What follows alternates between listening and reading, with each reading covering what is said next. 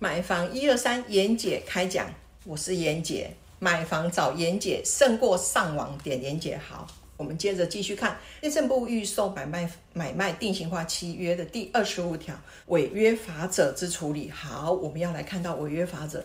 违约法则其实妍姐以前哦都常常讲过，就是说你只要付了钱，该付你就付，其实会进行到违约很难，或者是他要通知你对保，你不去，那当然就是违约处理咯。或者是你要缴的钱你就没有缴，那当然怎么办？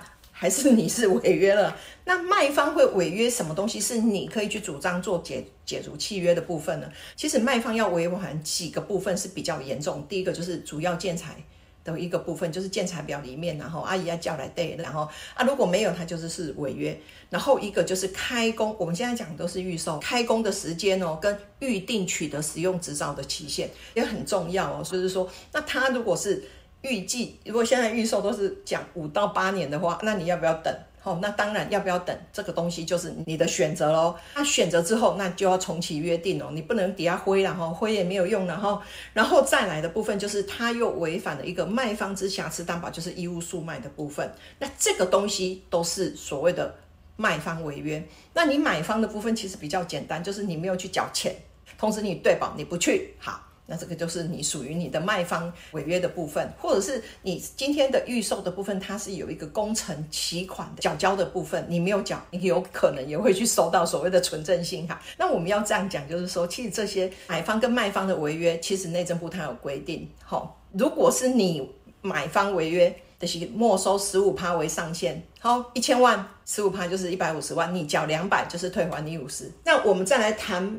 卖方的违约，他卖方违约的话，那当然你就是一样啊，你也是可以去请求，就是除了价金还相对的一个法则的一个部分，除了这个之外，你还可以计算违约的利息，但是你要保。你要不比然后这间建设公司还在，那你才可以拿回来你的钱利息违约计息的部分。那我想我们都不是为了要赚这些利息，跟卖方做一个索讨的动作。这个时候我跟你讲，唉，搞不好你想要拿回钱也很困难的。所以其实，在违约法则的一个精神里面，你去负你的责任，买方走买方应负的责任，卖方走卖方应负的责任。违约法则的这一条，其实对买方跟卖方就。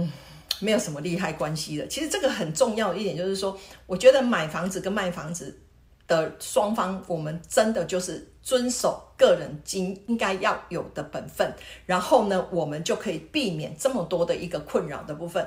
那但是要不要有这些法则？一定要有。万一有这些事情发生的时候，才我们就会重启约定，就是从合约书里面去做一个认定，跟做所谓的法则处理。那接下来，然后呢？嗯，妍姐要跟各位讲的是最重要的部分，你还是必须要详读违约法则。你要最主要的东西，你要看什么？